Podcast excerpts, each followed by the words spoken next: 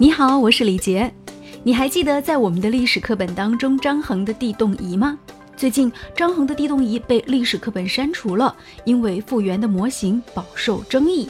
这究竟又是怎么一回事呢？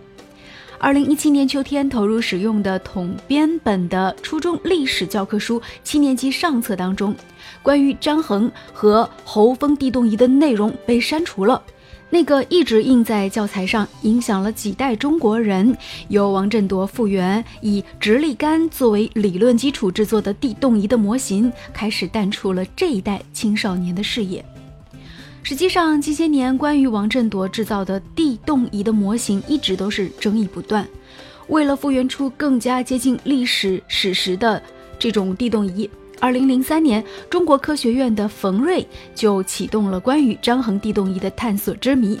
二零零九年的九月，中国科技馆新馆开幕，新的地动仪呢也正式跟观众见面了。其实，关于地动仪的复原工作一直都在继续当中。但多年来，大家制作出来的一直都是模型，并没有哪个模型能够真的能够预测地震的。所以呢，科学的地动仪究竟长什么样子，也变成了万千科学家们一直想追寻的一个真相。在几代中国人的历史课本当中，都可以看到张衡和侯峰地动仪的描述以及模型图片。这个模型图片呢，是来自于中国古代科技史学专家王振铎根据古籍复原出来的。哪怕这个复原模型在当时已经是饱受争议了，仍在教材当中延续了数十年的时间。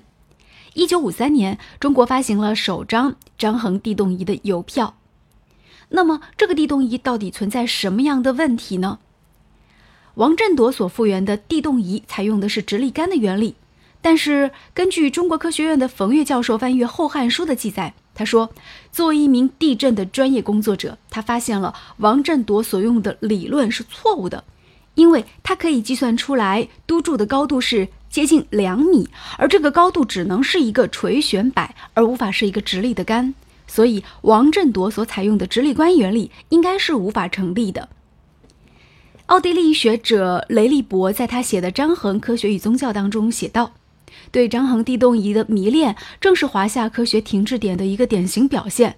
这说明，在当时，外国学者对于地动仪的怀疑已经扩张到了对于张衡，甚至对于中国古代科技层面的一个怀疑。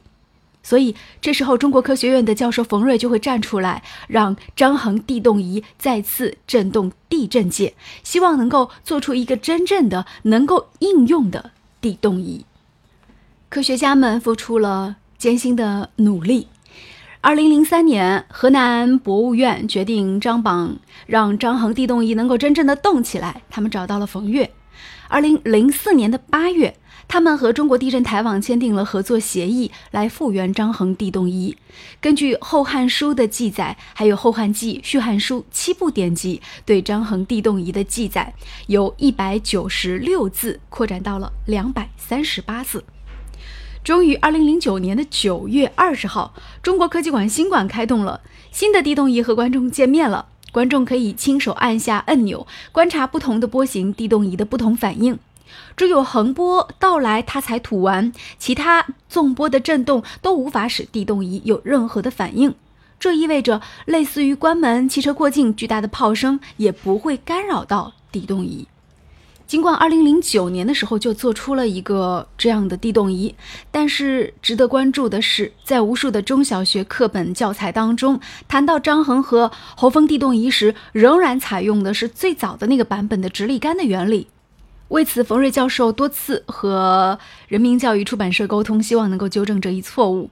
2010年，冯瑞接到了教育部部长袁贵仁的电话，说同意修改张衡地动仪这一章节。所以，二零一零年秋季教材出台之后呢，张衡地动仪不再是历史课上的内容了。